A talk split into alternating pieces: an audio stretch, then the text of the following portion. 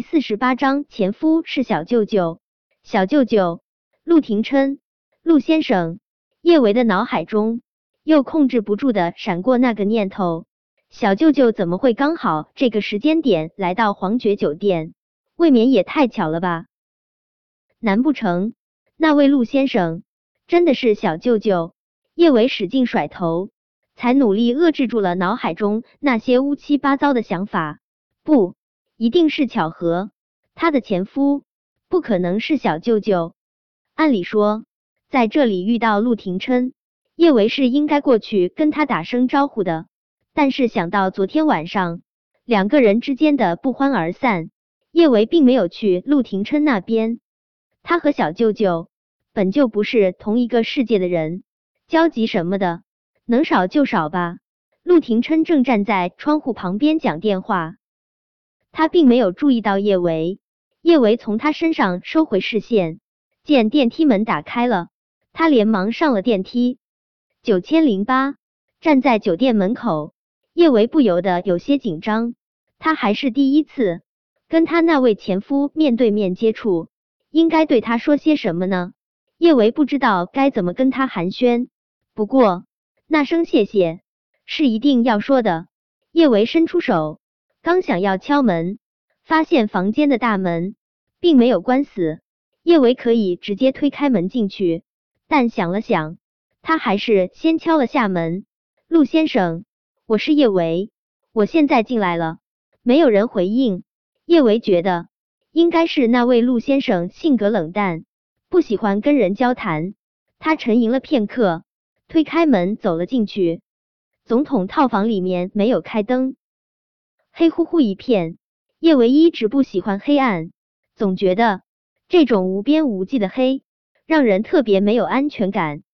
他扬起手，下意识就想要打开客厅里的灯，但又怕那位陆先生是故意不开灯，他怕惹那位陆先生不开心，还是收回了手。陆先生，请问你在房间里面吗？叶维见客厅里面并没有人，他想了想，还是往里面的卧室走去。卧室的大门敞开着，里面弥漫着浓郁的香气。叶维不喜欢这种香味，他不由得蹙了蹙眉。他以为那位陆先生会在卧室里，出乎意料的是，卧室里面除了他，连个鬼影都没有。卧室里面的香味越来越明显，一点点钻入他的鼻中，熏得他头昏脑胀。叶维上来的时候，悄悄躲在大厅里面的顾衍看到了他，他笑得跟偷了心的猫。重药他已经在房间里面下好了，这种药对女人倒是没什么影响，但对男人那是烈药中的烈药。陆九今天晚上肯定得化身豺狼猛兽。叶维并没有发现这香味的异样，他虽然是医生，却也没有神到一闻到某种味道就能判断出是什么药的地步。上次在叶家，他能分辨出饭菜中下了药。纯粹是因为叶崇山太蠢，用的那种药味道太大，而且他在国外的时候，有人给他下过那种药，吃一堑长一智。若是被那种药害过，下次他还分辨不出来，他可真是脑残了。叶维今天穿的鞋鞋跟有些高，这么老站着，累得脚疼。他想了想，还是坐在了房间里面的真皮沙发上。揉了下发胀的脚踝，叶维看了下手机上的时间，已经十点十分了。那位陆先生还没有过来。叶维刚想给锦怡打个电话，问问那位陆先生到底什么道，他就听到了推门的声音。叶维将手机放回口袋，那位陆先生应该是过来了。叶维安静的坐在沙发上，房间里面依旧是暗黑一片。这次。倒不是他刻意不开灯，而是他实在没找到这房间里面灯的开关在什么地方。陆廷琛推开门走进客厅，客厅之中虽然黑暗，但他大致能分辨出客厅中是没有人的。听到卧室有动静，他冰冷的勾了勾唇，就一步步往卧室的方向走去。一推开卧室的房门，一股子浓郁的香气。就扑面而来。这种香气，他闻过。那次在叶安好的公寓，就是这种香气。那一次，也就是对他有救命之恩的叶安好。如果是别的女人，他不会轻饶。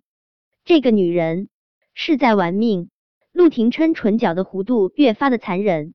如果房间里面开着灯，叶维一眼就能看到他那深不见底的眸中翻涌着令人胆寒的讥讽。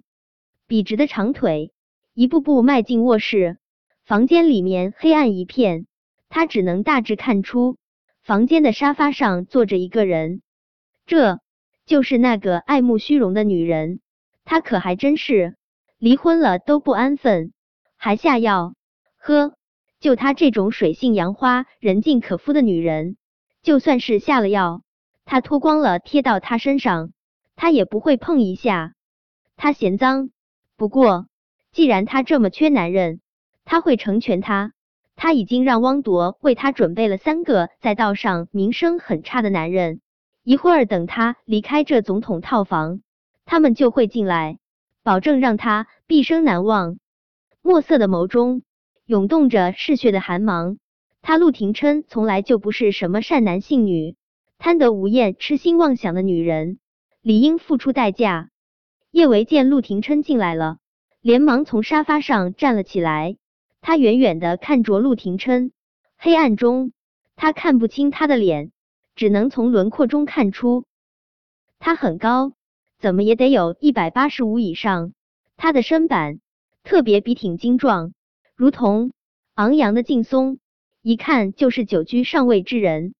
叶维清了清喉咙，陆，他想跟他说，陆先生，谢谢你，五年前你给我的那一百万，解了我的燃眉之急，也给了小陈活下去的机会。只是后面的话他还没有说出口，一大摞百元大钞就狠狠的砸在了他的脸上。崭新的钞票，边角很锋利，叶伟脸上有好几处被划破，细密的血珠从伤口渗出，疼的一直钻到了心底。他的眼眶有些酸，他不明白，他一直当成是恩人的陆先生，为什么要用钱砸他？这样的羞辱让他心里说不出的难堪。叶维倔强的昂着下巴，不让眼泪流下来。他觉得。他们之间应该是有些误解。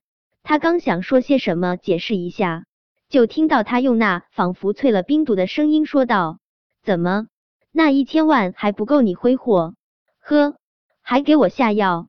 你还真是会自寻死路！”砰！房门猛地被关死，叶维的眼泪倏然滚落。小舅舅，